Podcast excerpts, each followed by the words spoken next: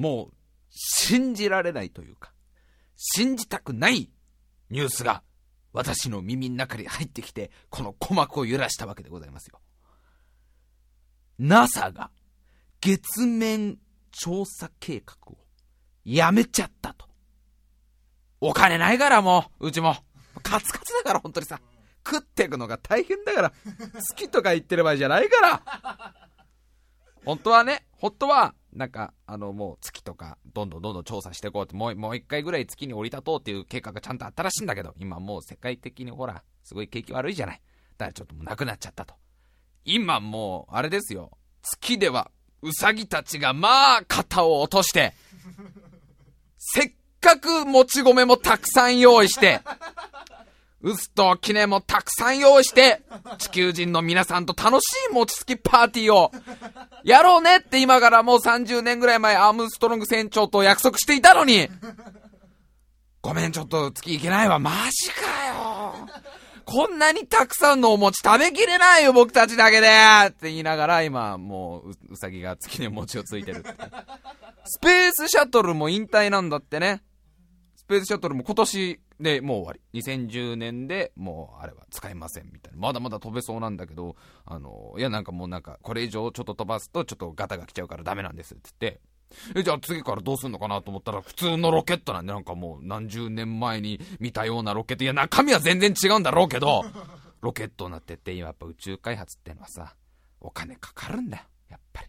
あの、宇宙人はどれぐらいあのいる可能性があるのかみたいな式がある。なんか方程式みたいのが、なんかその方程式にいろんな数値を当てはめると、なんかその、なんていうの？この全宇宙の中で、私たちとまあ、じゃんけんができるぐらいの文明レベル？じゃんけんの仕組みがわかるぐらい、お前何回言ったらお前、最初はグーを守るんだよみたいな。最初はグーはその紳士的な挨拶でやんなきゃいけねえの。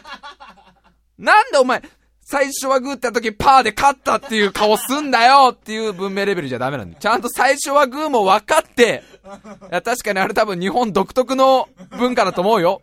ね多分、最初はグーって何なんだろうね。今思えば。最初はパーだったらさ、いや、私は聞き手に何の武器も持っていませんっての相手に見せる、何の暗記も仕込んでおりませんみたいな感じだけど、最初にグーって、あ、あれか。なんか儀式的なものか。今から戦おうな、みたいなものの最初はグーか。なんかその宇宙宇宙人の方程式があるんだけど、なんか、こんだけ星があるんだよ。だってさ、恒星、ね、恒星、太陽とかの恒星が数千億集まって銀河だよ。その銀河が数百から数千集まって銀河団だよ。で、その銀河団が数十個集まって超銀河団だよ。で、その超銀河団だってたくさんあるって言われてんだよ。もう何個だよ、ゼロ !1 の後に。もうゼロって言うだけで今日の今回の放送終わっちゃうよ。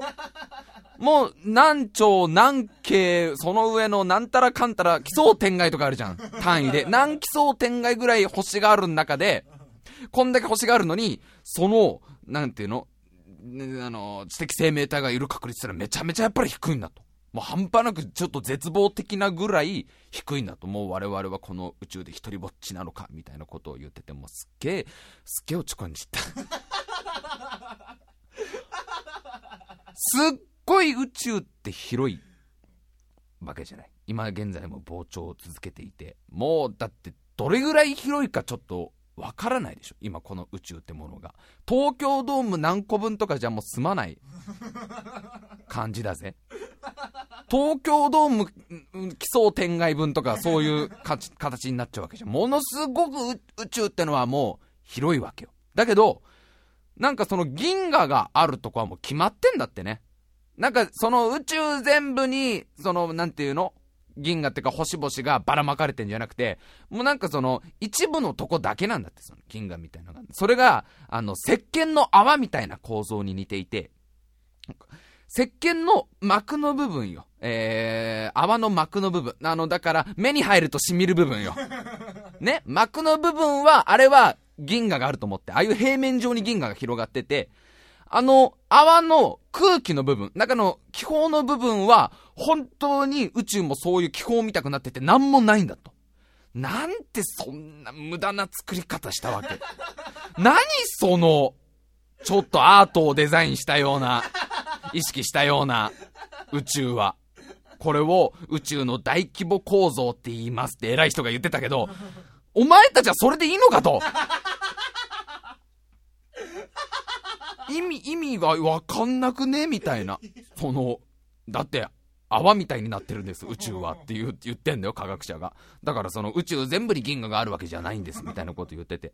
でね、ちょっと不思議に思ったわけですよ。なんだと、その、どうなってんだと、宇宙はと。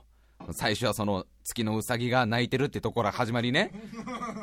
どう、宇宙のそのなんでそう泡っぽくなってんのか、宇宙の構造が銀河の形が泡っぽく見えるのかっていうのを調べたら、ダークマターっていう物質があるんだと。あるんだとっていうのがちょっとね、語弊があってね、ちょっとね、僕たちもね、あるか分かってないんだけど、でもなきゃダメなのって科学者が言ってるぐらいのレベル、ほんとこれぐらいのレベルなんだよ。このダークマターっていうのは、見えねえんだと、まず。もう、見えねえってその、あれだぜ、視力の問題とかじゃねえよ。なんかコンタクト新しくしたら見えるとか、そう、そういうレベルじゃないんだよ。マサイ族だったら見えるとか、そういうレベルじゃなくて、もう、光らない。そ、そいつが、ダークマター自身は光らないし、光も反射しないから、こう、なんていうの？観測ができないんだと。観測ができない物質なんだけど、あるんです、みたいな。えー、もうめちゃくちゃだよ、お前言ってること、みたいな感じだけど、でもその、ダークマターっていう物質が実は、宇宙の85%を占めてるんだと。何その不安な感じ。もう俺それ聞いてびっくりして。だって、いや一応、いや誰も見たことはないんですけど、なきゃまずいっていうのは、一応、あの、一応、はい、そうです。はい、あの、パソコンの計算上そういうことを一応なってるんですけど、それが一応宇宙の85%を占めてる的な感じなんですよねみたいなこと言われてんだよ。もうなんだよってなるじゃん。このダークマターってのがさ、なんかすごくて。これが一番最初に、一番最初に、それがあるんじゃねえのって言い出したのはずい、ずいぶん昔のなんか、スイスかなんかの天文学者の人なんだけど、この宇宙のこの現象を説明するには、そのダークマターっていうものがなきゃいけないんですっていうことを最初に言った人がいて、これが1970年代最初の頃に、えー、それを発見したというか、その説を言ったのが、アメリカの女性の天文学者。名前が、ベラ・ルービンっていう方がいる。ベラ・ルービン。ベラね、ベラ。ベラは、もう、昔から宇宙に憧れて、ちっちゃい頃から、周りの女の子はみんなそのケーキ屋さんがやりたいとか、ね、あの、いや、私は玉の腰になりたいとかさ、いや、私は女優になりたいとか言ってる中、ベラはずっと、私は宇宙に行って月と、あの、火星とか木星とかに行ってみたいみたいな子だったとは思うんだよ、多分ね。だって当時なかなかあれなんじゃないの？1960年代から70年代とかそこら辺の頃で女性で天文学者なんか珍しいとは俺は思うんだけどね。まあ、そのベラさんっていう人が、まあ、あの、毎日のようにそのアンドロメダ銀河っていうとこ、観測していた。もうそれはもう何、もうあれですよ。ちょっと嫌なことがあったら星を見る的な感じにするとロマンチックには聞こえますよ。ただちょっとベラはマジだからね。そのボーイフレンドのジョンに振られて、もう涙が止まらないのっていう時にな、もう、ダメ、こういう時は日本のあの歌にもあったけど、上を向いて歩けばいいのよ。ああ、星が滲むとかのレベルじゃないの、ベラは。うん。涙が止まらないからちょっとアンドロメダ銀河を見ようっつって、あの、もうごっつい望遠鏡を出してきて。ダメね、銀河がちょっと滲んじゃうみたいなレベルだよ、もちろん。その、ベラさんっていう方が、そのアンドロメダ銀河を観測していたんだと。でね、このアンドロメダ銀河っつうのが、渦巻き銀河って渦を巻いてる形で、まあ平たい円盤みたいな形をしてんだと。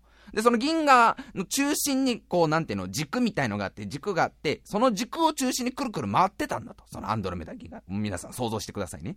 で、このアンドロメダ銀河。星がたくさんあるわけですよ。それ数千、数千億っていう星があるんだけど、内側に行けば行くほど星がいっぱいある。で、外側はあんまり星がない。ね。だけど、星ってのは、まあみんなもわかる通り、重力があるでしょ。おのおのまあね、その引力とも言うけど、その重力でこう引き合っていくわけじゃない。だから、内側になればなるほど重力が強くなる。これわかる？言ってることわかる銀河の中心になればなるほど、アンドロメダ銀河の中心になればなるほど、重力がどんどん強くなっていくから、どんどんどんどんその星はくっついてっちゃうんじゃないか。わかる？これ言ってること。どんどんどんどん自分たちの重力に引き込まれていくはずじゃないかってことになるじゃん。でもそうはならない。ちゃんとそれぞれ各々星は位置を守って、あのー、回ってたわけ。で、これはなぜかっていうと、星そのものが回転してるわけ。まあ、地球もそうだけど、星そのものがくるくる回って、そこに遠心力を発生させるから、重力とそれがちょうどなんていうのこう、綱引きで言うとなかなか決着のつかねえ時みたいな感じになって引き合う感じになって、えー、星と星がぶつかんないんです。で、ここまではわかるよね、言ってることね。銀河があって、まあ、あの、内側に星がいっぱいいて、外側にあんまり星がないって。で、内側の星がどんどん潰れちゃうんじゃないかっつったら、いや、でもそんなことはなくて、その星がみんなぐるぐるぐるぐるすげえスピードで回ってるから、それが力を生むことによってぶつからないんだよってのはわかるじゃん。でもね、ここでベラはびっくりしたわけよ。このベラは。もう多分その日はもう、ボーイフレンドのポールとかに振られても、昇進ですよ。1970年代初頭っつったらもうアメリカじゃあのカーペンターズとか、エルトン・ジョンがすごい流行ってたから、年頃の女の子だったら多分カーペンターズを聞いて涙を流し、エルトン・ジョンに勇気をもらうような青春だったんだけど、ベラは違うよ。ベラは落ち込んだらアンドロメダ銀河を見て、ああ、なんて人間って小さいんだろうバカみたいこんな小さい恋って言ってた子ですよ。ベラはある日気づいたんです。ある日観測して分かったの。内側のその星がすごく重力が強いわけでしょ？すごく重力がもうぎゅうぎゅうなわけでしょ？すごい強い重力に逆らうためにはすっごく早く回んなきゃいけない。星は。わかるよね遠心力もその分すごく強くなきゃいけない。じゃあ、そのアンドロメダ銀河の外側はどうだと？あんまり星ねえんだよ。もうなんかその過疎化みたいな感じでもう若い、若い星たちはみんな内側に行っちゃって、まあ、ここはもう畑ぐらいしかないからね、みたいなほとんど星がないようなとこじゃ、重力がほとんど発生してないでしょ。これわかるよね。ってことは、外側にある星はそんなに早く回んなくていいはずじゃん。ゆっくりもう余生を過ごせばいいわけですよ。こんなもう一気にぐるぐるぐるぐる回んなくていいわけじゃん。だけど、ベラ超びっくり。ベラお風呂上がりにすっごいびっくり。ベラお風呂上がりにドライヤーで髪を乾かしながら、もうだいぶ心も落ち着いて、もうシャワールームでいっぱい泣いたから、ちょっと心も落ち着いて、アンドロメダ銀河は変わらずそこにあるっていう感じで、もうチラッと見てベラびっくりよ。外側の星と内側の星の回転するスピードがほぼ一緒なんだと。ベラは自分をまず疑ったわけよ。今日私疲れてるのかもしれない。ポールにあんなことを言われて。まさかポールとジェシカがあんな関係になってるなんて。私はずっと一人でこうやって頑張って勉強してきたなんでこんなバカみたいな目。ちょっと待てよ、これ、おい。ベラはテーブルからね、ちゃんと勉強用のペンを出して、万年筆を出して、ちょっとこれ私マジでちょっと観測してみようってこう頑張ったわけよ。アンドロメダ銀河の内側の星と外側の星の回転速度がほぼ一緒。これはどういうことだ？つまりは、外側の星にも、何らかしらのこう重力が働いてるわけ。内側と同じぐらいのレベルの。内側のそのぎゅうぎゅうのもうその渋谷のスクランブル交差点みたいな星がぎゅうぎゅうぎゅうぎゅうなってるところの重力と、なんかその埼玉県の秩父あたりの重力が一緒。ってことはだよ。今私の目に見えているこの星以外に何かあるはずなんだ。今の私の目には星しか見えない。星と、あとはもうジョンとの楽しい思い出。でもそれはとりあえず置いといて、私に見えるのはアンドロメダ銀河の星だけだけど、外側の星も内側の星と同じぐらいその重力に逆らうために回ってるってことは、何か目に見えない何かがあるはずなんだってことをその次の週ぐらいの学会で言ったわけですよ。もう戦う女ベラですよ。もうビシッとスーツ姿になって、もうそのジョンのことなんて完全に振り切って、多分ジョンから2回ぐらい電話があって、僕が間違っていたよとか多分言われてるんだけど、もうもうそんなことは振り切って学会で発表したらもうこれが大騒ぎですよ。おいおいどういうことだよ。これが多分その、ダークマターなんじゃねえの？マジで？みたいな。まあ、だいぶ脚色はしましたよ。あの、わかりやすく。このベラって方まだ現役で多分やってる方っぽいからね、これ聞かれたらすごい怒られそうだけど、この説明で分かった。外側のその、本当はゆっくり回っていい星でも、重力がかかってる。つまりは何か、見えに見えない物質があるんじゃないか。これがもうさ、どんどんどんどんその研究が進んで、最近だと、宇宙が、ほんと生まれたばっかの頃、ほんとまだ赤ちゃん、その、まだ卵ボーロも食べれない頃、もう、もう、まんまが言えるか言えないかギリギリぐらいの、その、もうおむつの取り替えとかも大変、夜泣きが大変の頃です。あ、もう宇宙も。だから宇宙の、宇宙のお母さんとお父さんも本当でも可愛いなって、もう、バブバブ言ってた頃の宇宙の初期。ね。ダークマター、もうすでにあったんだと。このダークマターは、ほぼ均一にこうばらまかれてたわけね。この宇宙の空間に。だけど、ほんのわずかな差で、他よりちょっとダークマターが集まってるところがあったらしいんだね。それを揺らぎって言うんだと。揺らぎ。まあだからほんとゆらゆら揺れるぐらいの、それぐらいの差ですよ。ここにすげえダークマター集まって、そこらにはダークマターあんまないぐらいのレベルじゃなくて、ちょっとよーく見たら、ちょっと多くないみたいなぐらいの、その揺らぎがあったんだけど、これが時間を経つにつれ、どんどんどんどんその揺らぎが大きくなっちゃって、どんどんそのダークマターが一箇所に集まり出しちゃって、で、重力を持っちゃうわけ。強い重力を。そうするともうその、なんか、なんか、なんか、集まる、ダークマターがどんどんどんどん集まってきちゃうからみんなも気になって集まってきちゃうわけ。なんかあるんじゃねえのみたいな。ねなんか、最初は何もなかったはずなのに気づいたらあそこダークマターだらけだぜみたいな感じで、何やんのみたいな感じで、どんどんダークマター集まってきの普通の物質とかも集まってきちゃったんだと。え、なんもないよって一番中心のダークマター言ってんだよ、多分。ごめん、俺ダークマターだから、なんもないよみんななんもないよって言ってるけど、最初にたまたまそのちょっと集まってただけで、もう気になってどんどんどんどんどんどんどんどんどんどん集まっちゃって、村ができるんだと、宇宙に。どんどんどんどん、その、変に、変に集まり出しちゃったとこ、変なに集まり出したところみたいなところで、どんどん村ができたのが、さらに時間を進むと、それがちょうど網の目状みたくなったわけね。網の目の網の部分？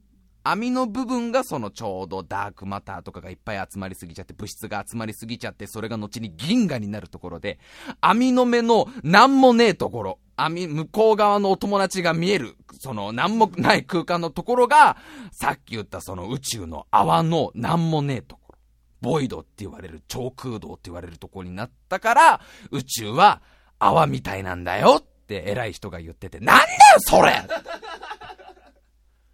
で、その、揺らぎはじゃあ何なんだよって言ったら、揺らぎはその誰かに聞いてくれよみたいな感じだった。揺らぎ調べてあんま、あんま出てこない。どこ調べてもその揺らぎっていうものが宇宙の本当に赤ちゃんが赤ちゃんの、あ宇宙が赤ちゃんの時にお母さんから出てきた時ぐらいの時に生まれたみたいな。それからこういう風になりましたっつって。いや別に宇宙行かないんだけどね。だってもう、もうスペースシャトルも乗れないわけだし。というわけで今週も最後まで聞いてください。タイムマシーン部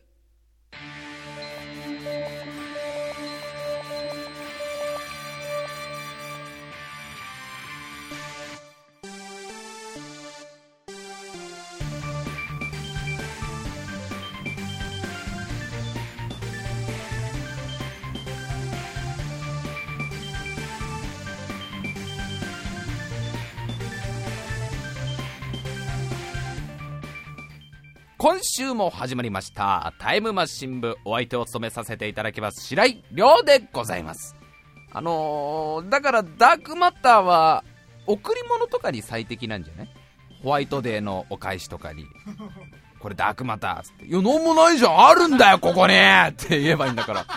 なったって宇宙の85%はダークマターらしいよ。もうそこら辺に転がってるわけでしょ？あのー、東京大学がなんかあのそのダークマター検出機をなんかあとちょっとで完成できそうですってこの間言って東京大学なんかすごい難しかった。か上岡ちょっとメモっといた。上岡宇宙素粒子研究施設っていうね長い名前ですけど岐阜県の飛騨市にあるらしいんですけどこれが地下の 1000m に X マス検出機っていうのを作ってそれはもうなんかすっごいお利口さんだからもう今、誰もダークマターわかんないんだけど、そいつは、あ、今いたダークマターって言ってくれるらしいよ。だけどもうなんか、なんかすごいなんか難しいんだ。それでもちょっと見つかるか。あの、何年か前にさ、ニュートリノって騒がれたじゃん。あれがなんかそのダークマターの一個なんじゃねえの的な説もなんかあるみたいな、なんかもう俺ごめん、あったまりな俺。ダークマターあれじゃないだから日常にも溢れてんじゃない？だってそうでしょ、宇宙、宇宙の85%だよ。宇宙の85%ってこれ間違わないでね、宇宙空間にあるわけじゃない。別にだってこの地球だって宇宙の一部なんだから、別に今俺たちがこう生活してる中でもダークマターってのはいっぱいあるんじゃないの？あのー、時々 iPod 聞かせてみたいなやつあるじゃん。なんか、こないだヒルクライムの新曲をダウンロードしたんだみたいなこと言われて、聞かせてそれつって。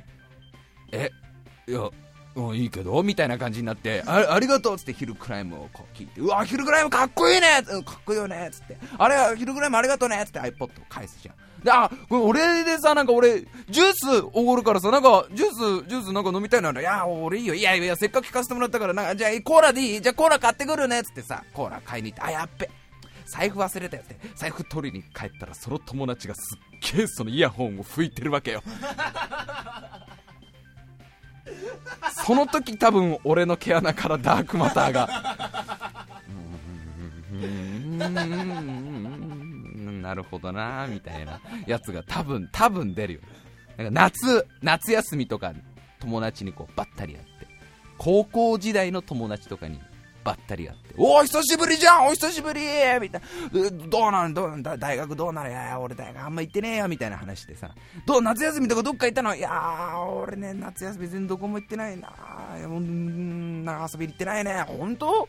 ちょ、あのさ、ちょうどよかったよ、白井。今度さ、あの、うちのバイト先のみんなで、キャンプ行くっていう、あの、来週の火曜日なんだけど、あの、ちょうど一人来れなくなったからさ、お、お前来ない？いやいや、無理無理、俺人見知りだ。いやいい、全然無理無理無理。いいや、白井、来いよ。いや、みんな全然ノリいいし、いや、ちょうどほんと一人なんかね、これ、急に来れなくなっちゃって、ちょうど余ってんだ。だから、来いよ、来い。いやいや、いいっていいや、絶対来いってってなって、まあ、そんなに言ってくれんだったら、行こうかなって気分になって、当日朝集合場所に行ったらそいつ来ちゃってるみたいな。あれ？そいつ来ちゃってるんじゃないの？この流れ。なんだ来れるんじゃんみたいなこと言ってるけどみんなで。ねその友達が俺のことチラチラ見てるけどみたいな時は多分俺の毛穴からダークマターがこうシュワーシュワーシュワーって出てごめんあのいやなんか人数的にあれだったら俺全然いいよ。いやそのうんキャンプとか俺ほらあの車酔いとかも結構しちゃうし、全然俺帰るよ。あ、いい何言ってんで、白、白井もう行こうぜ、白井。いや、あの、いや、だって乗れないでしょ、人数的に車に。いや、乗れるよな、多分大丈夫だよ、みたいなこと言って、なんかその、すっげえぎゅうぎゅうのワゴンに、俺のせいで8人乗りのワゴンに9人乗った時の車内でもずっとダークマターが、シュワーって出て。で、そのキャンプ会場みたいのついて、まず、じゃあバーベキューやろうぜみたいになって、みんなあの、買い出し行ってきた、ちゃんと一人一品持ってきた。俺知らねえよ、それ。私、豚バラ肉持ってきた、私キャベツ持ってきた、つって、俺の時何も言えねえみたいな。あ、あの、俺なんか買ってきましょうかって時も俺多分シュワーってだ。じゃあ行かなきゃいいじゃん、そのダーク、ダークマターいっぱい。あとダークマター別に悪い物質じゃないからね。ダークマター単純に見えないから暗黒物質って言われてるわけであって、その何、そのお前のどうしようもない、その、どうしようもない気持ちになった時みたいな、そんな時ダークマター出ないからね。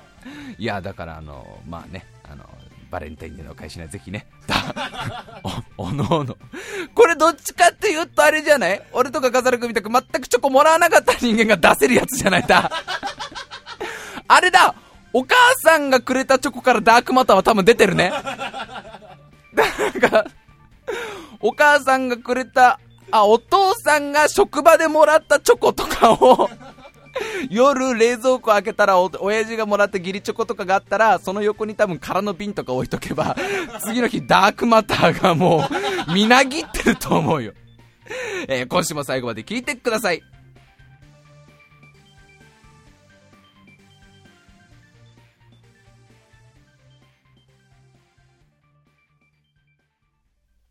まあ、ちょっとさ、科学つながりでもう一個あるんだけど、去年、すげえ日本を騒がせた、もう大イベント、事業仕分けってあったじゃん。もうフェスティバルみたいな感じ。すごい盛り上がってたよね。なんかみんな楽しそうだな、みたいなもう、汗かきながらすごい頑張ってた事業仕分け。で、なんかいっぱいあの時、その計画はやめましょうみたいな計画凍結されたのいっぱいあったじゃん。あの、おやつ予算とかさ。あの、世界一長い運転建設計画みたいなやつとかもういらなくないそういうのみたいな。それあってもしょうがなくないみたいな。ゼリー風呂計画とか。それ、それ別に国の予算でや、やる必要なくないみたいななんかいっぱい事業仕分けでさ、ボツにされてたじゃん。その中で一個あの、世界一の性能を持つスーパーコンピューターを作りたいと思うんだけどどうかなみたいなやつが出て、いや、世界一じゃなくてもいいでしょみたいなこと言われて、凍結されたってのを覚えてる？スーパーコンピューター開発が。あ、覚えてない？そういうのがあったんですよ。ね。だけど、事業仕分けだと、スーパーコンピューターそんな作ったってしょうがねえだろ。だって今みんな大体一家に一台プレステ3かなんか Xbox306 かなんか Wii はあるわけだから、ねえ、足りてるでしょコンピューターはみたいなことになっちゃったけど、後々考えたらやっぱあった方がいいって話になったらしいの。やっぱり、こう、なんか日本人強いのコンピューターなんだから作ってみようぜっていう、なの、後に復活ってちょっと珍しいやつで。で、このスーパーコンピューターを受け入れる施設が、もうちょっとでできそうっていう。遠いニュース、ごめんね、遠いニュースがこないだやってて、これが神戸のポートアイランドにできるらしいんだけど、まあ、その、受け入れ施設のデカさが半端ねえ。2ヘクタールだってよ。2ヘクタールってどれぐらいかっていうと、東京ドームの全部ね、東京ドームのグラウンドじゃなくて、東京ドームの面積が4.7ヘクタールだから、半分よりちょっと少ないぐらいをコンピューターで使うんだよまあ、厳密に言うとそのコンピューターだけじゃなくてちょっとその研究施設みたいなやつ入れたりとか、そのコンピューターを冷却するための部屋があったりとか、みんなでタバコ吸う部屋とか、多分なんかその自販、自動販売機を置く場所とか、仮眠室とか、仮眠室普通にありそうだな。今言っててあれだけど、なんかビリヤードの部屋とか、なんかみんなでご飯食べるとこ、お風呂とか、あと寝る部屋とか、おもちゃ部屋とか、あとなんかあの天井裏の隠し階段みたいなやつとか、多分いろいろ、いろいろいろ入れての2ヘクタールだと思うけど、このコンピューターが置かれる部屋も半端なくでかいのよ。2800平方メートルだってよ。だからまあ、200、280×10? あれ？バランス悪い？すごく。え ?100 メートルの長さと28メートルの長さの面積で合ってる？笠原君、計算合ってる？それ。かやしいぞ、俺あった。あ、俺ら頭悪いな、ほんと。それくらいでっかい、だからちょっとした公園だよね。ちょっとした公園に天井までが、あの、なんていうの、普通の建物の2階分ぐらいの、あの、計算室が出来上がる。で、この性能がもうさ、半端ねえんだよ。1兆回、1秒に1兆回計算ができますと。1兆回、あ、ごめん、1兆回じゃねえ。1警戒だ。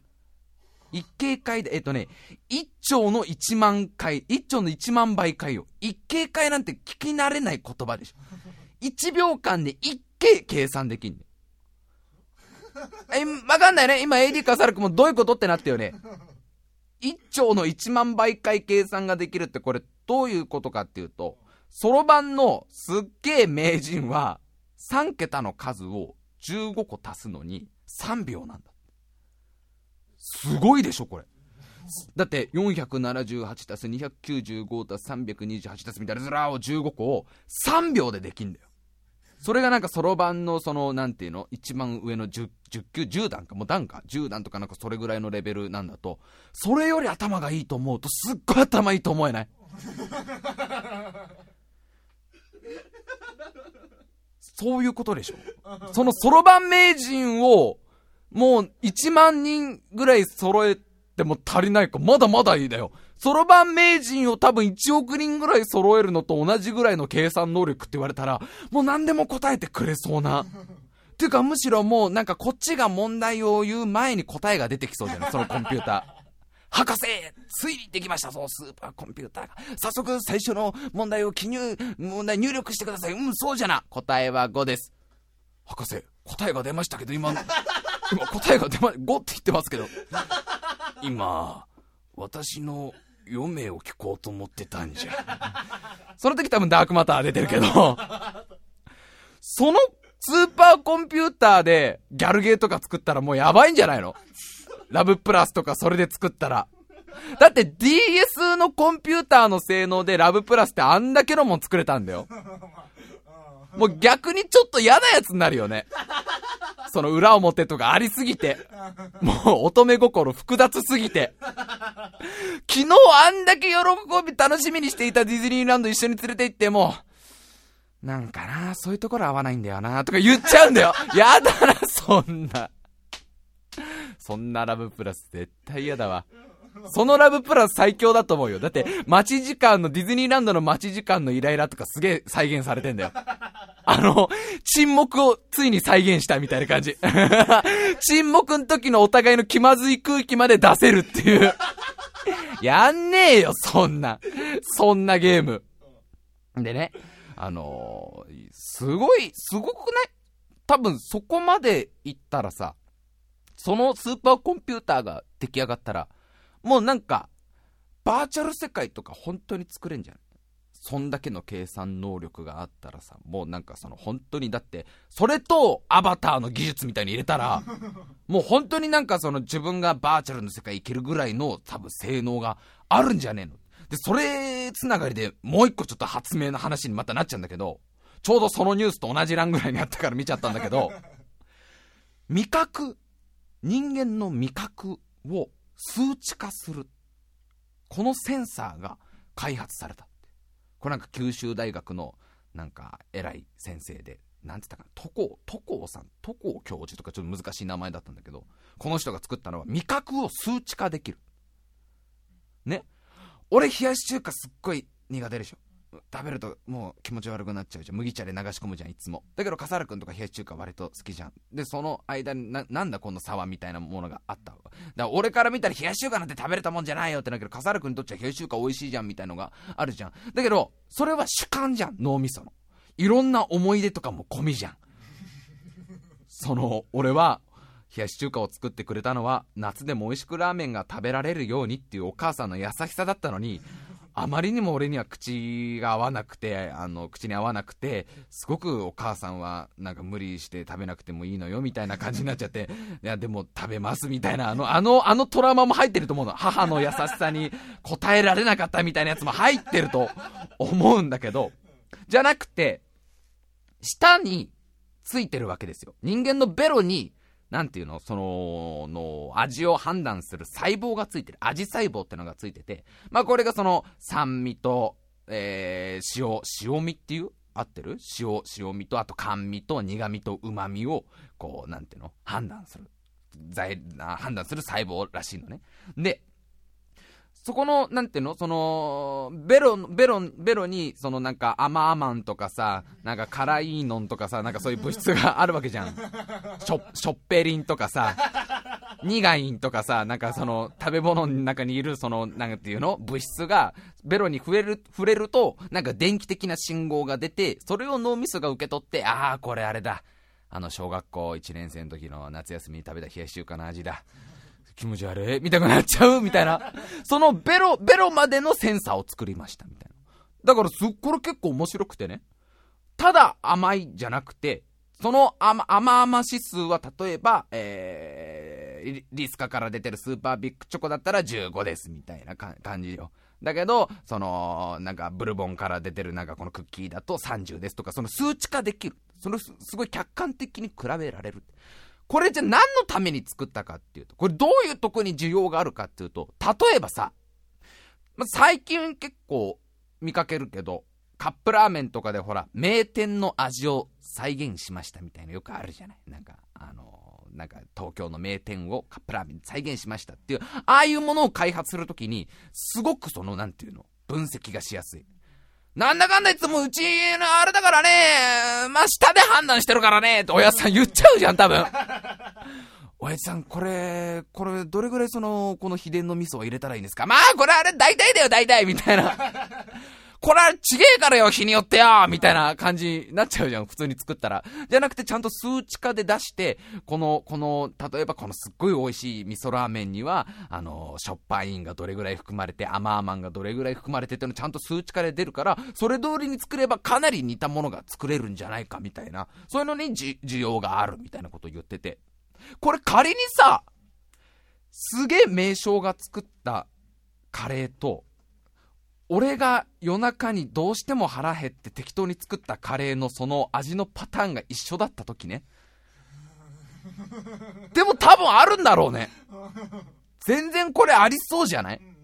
なんかその時さ、すげえ、あ、なんか多分、今、こう、名称が作ったってのがあるから、いけるのかな、みたいな。この、しかも名称が、すげえ、カイザーヒゲみたいな感じの。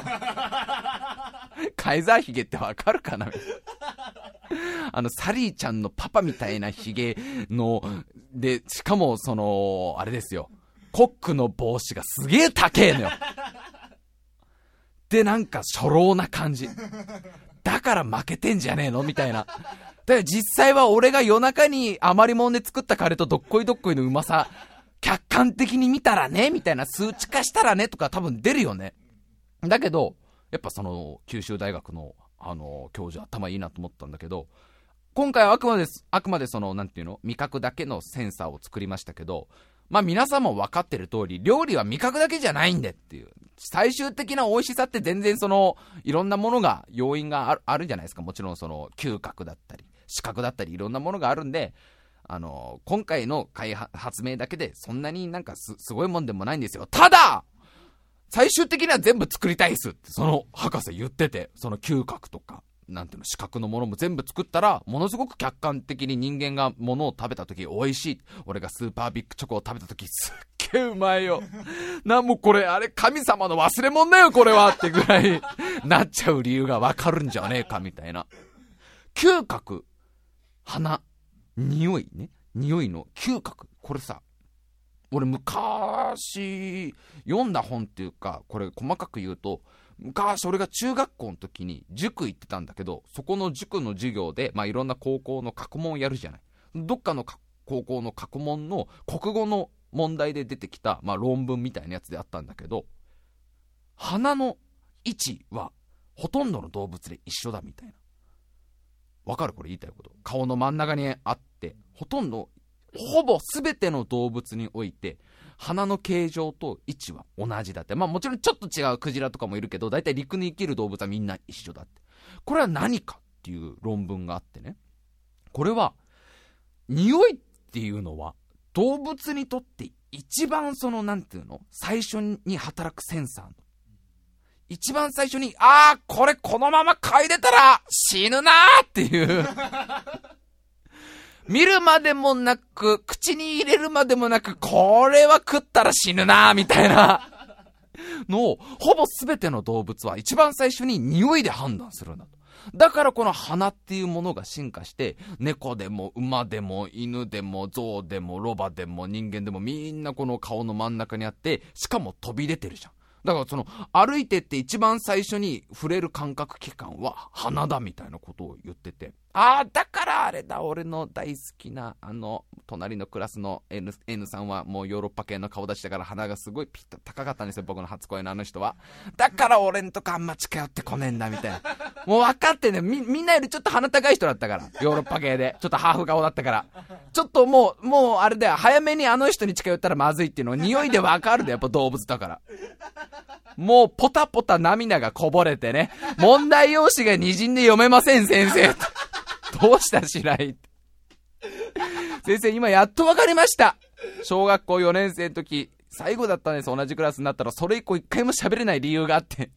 向こうは生物を本能的に俺に近寄ってこないんですね、みたいな。でも、そういうのを全部できたら、その嗅覚とかさ、その味覚とかさ、えーと、触覚？あと視覚？あの目と、あと何？あとね、聴覚、聴覚、あと、あれだ、ブルース・ウィルスが死んでるか生きてるかすぐ分かるあの。第6巻の、あれとかがつくと、まあ、オスメント君の特有のもう随分古いネタを今、無理やり持ってきたけど今、全部できた時はもうなんかさ、一気に人工知能とか開発できんじゃない？なんか俺昔読んだね、あの、脳は何かと言い訳するみたいな名前の本があったんだけど、それでちょっと面白いこと言ってたのが、ちょっとみんな、脳みそを崇めすぎだみたいな。脳みそなんて言うても後からついたっていうか、後から進化してってんだからね、みんなって。要はさ、脳みその中に右手を動かす部分があるから右手が動くんじゃなくて、右手があって右手を動かすから脳の中に右手を動かすとこが生まれてくって。わかるこれ言ってること。逆なんだと。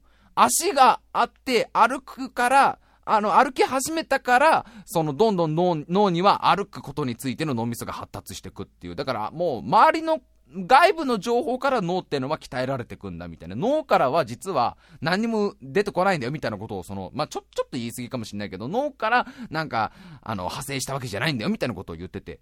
もうその全部の六感も含め全部入れると、もうあっという間にアトムなんかできんじゃねえの。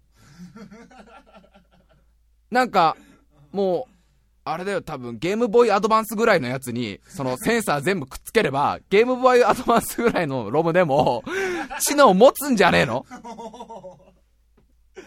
多分。多分。多分って言っとかないと。まあ最近さ、そういうさ、なんか世の中のいろんな発明すげえなと思いながらさ、まあネットとかいろいろ見てんだけど、まあ俺昔から割とそういう、なんつうの？あのまあね、頭も、頭も悪いのに、そういう宇宙の話を聞くのが好きだったりとか、割とそういう、なんか最先端の技術を聞いて、話の95%は理解できないけど楽しいみたいな人間だったけど、目の前で笑ってる AD 笠原くんは、なんかないのかと、この間聞いたわけですよ。お前、そういえば俺、お前ともう出会って、君と出会って、君を初めて見た日から、もうなんだかんだで7年経ってると。もう数えたら。お前なんかあんの？趣味とか。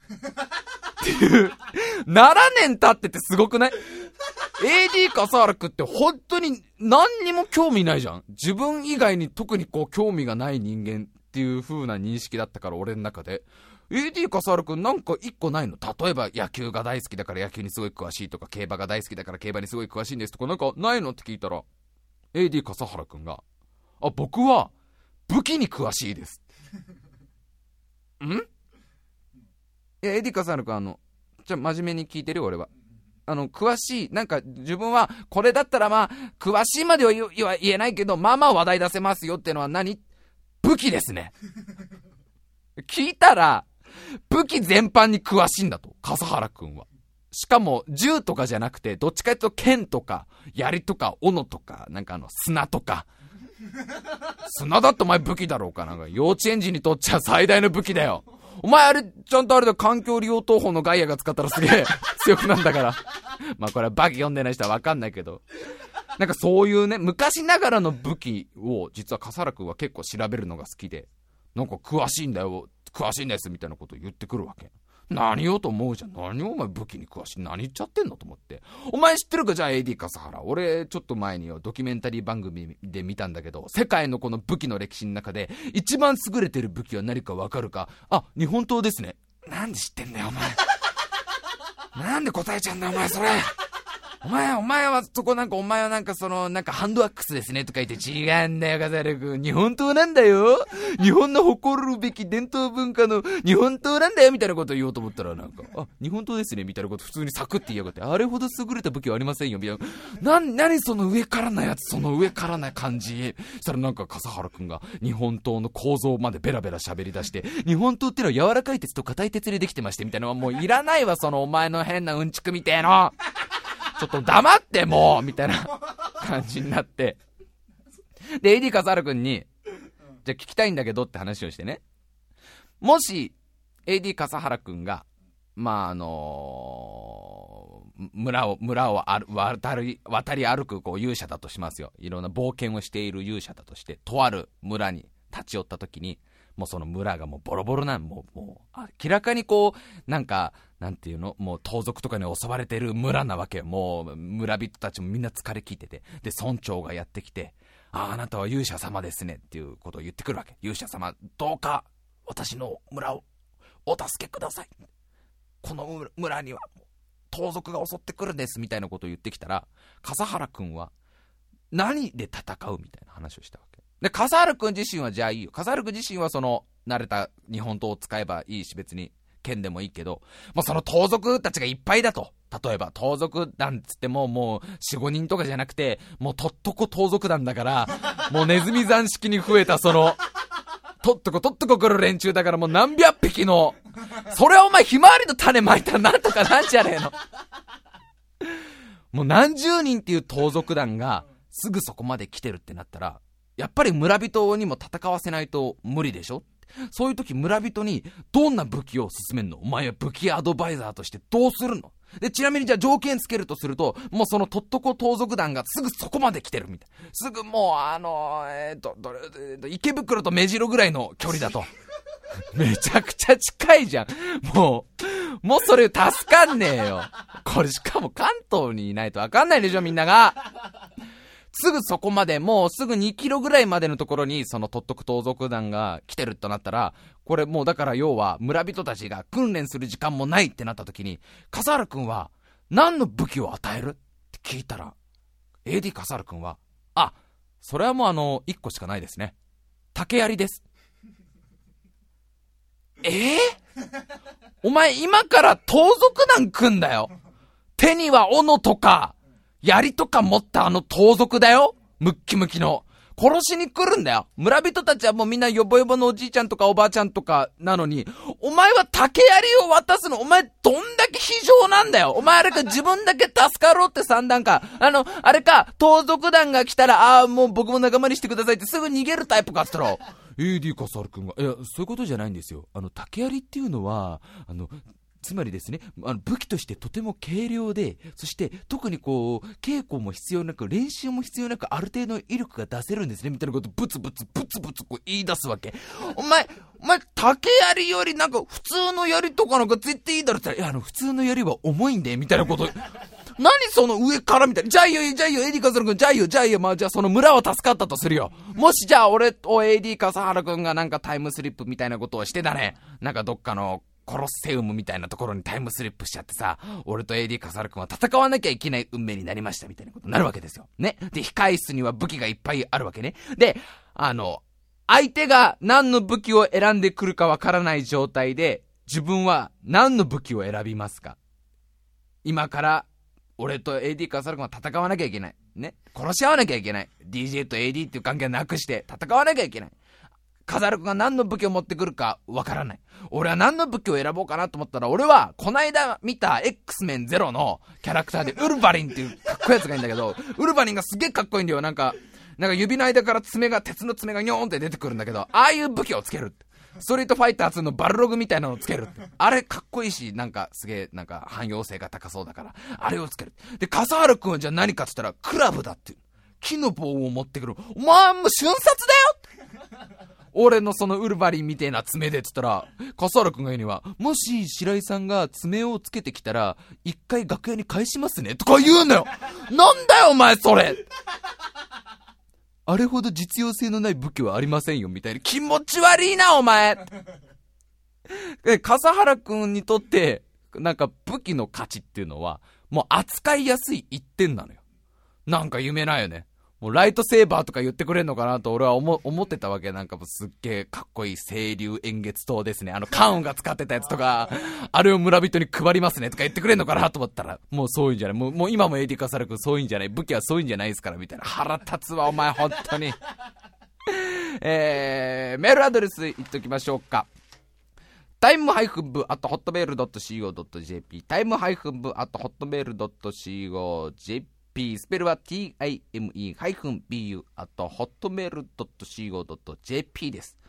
あのー、またちょっとニュースネタで申し訳ないんだけど、絶滅寸前の鳥であるトキってのがいるでしょ。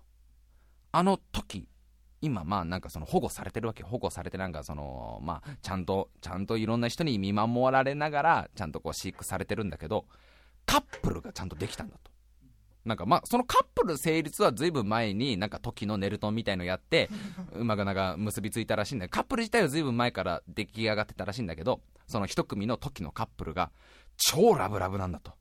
そのニュースがやってて。なんかね、時界だと、木の枝をあげるっていうのはもうめちゃめちゃラブラブの時なんだって。その、人間で言うとこの、多分、給料3ヶ月分の結婚指輪を与えるのと同じぐらいが、もう厳選した木の枝をあげるんだと相手に。もう多分オスがメスにあげてんだよ、この、拾ってきたよ、この木の棒。これ欲しかったの春の新、新デザインものじゃないみたいな感じで。すっげえラブラブだっていう。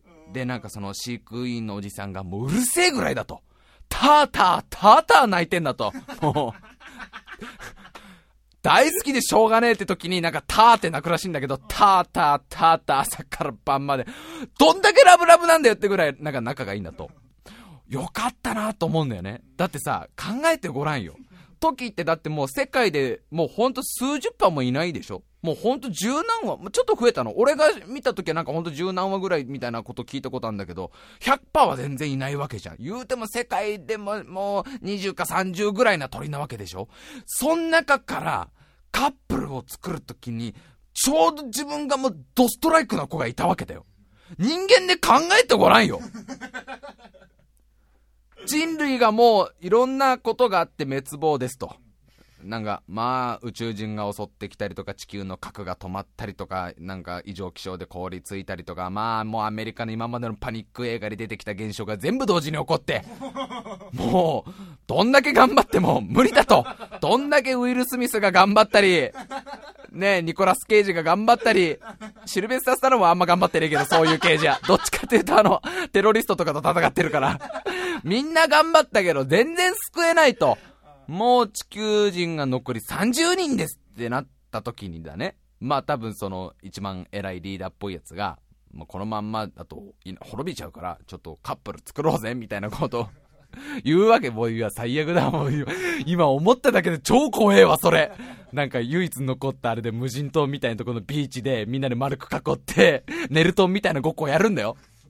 そん中からラブラブな相手が見つかるなんてすごくねえかだって、あれだよ、と、時だったらだってなんかその、なんていうの、その、なんかいろいろあるんでしょ、その判断基準が。羽が綺麗とか、くちばしの形がたまらないとか、あるんだよ。その時もしちょっと、あ、私もうちょっと猫目の人の方が好きなんだとかなってダメなんだよ、時でも。俺、どっちかというと、甘えさせてほしいんですよね。みたいなことを飼育員とかに言っちゃったら、え、あの子ダメはい。あの子なんか甘えてくるっていうか、いや、いいんすけど、頼られるのはまあ好きなんですけど、俺はどっちかというとあの年上に甘えたいタイプなんで、あのもう君たち残り数十羽だからそこなんとかなんない。いやこればっかりはね、恋愛は理屈じゃないっすから、とか、時が言い出したら、ねああ、終わったと思うじゃん。飼育員だったら、よかったって俺そのニュース見て、もうラブラブでしょうがねえっていう、木の枝をあげちゃ喜んであげちゃ喜んで、よかったと思いました。じゃあまた来週。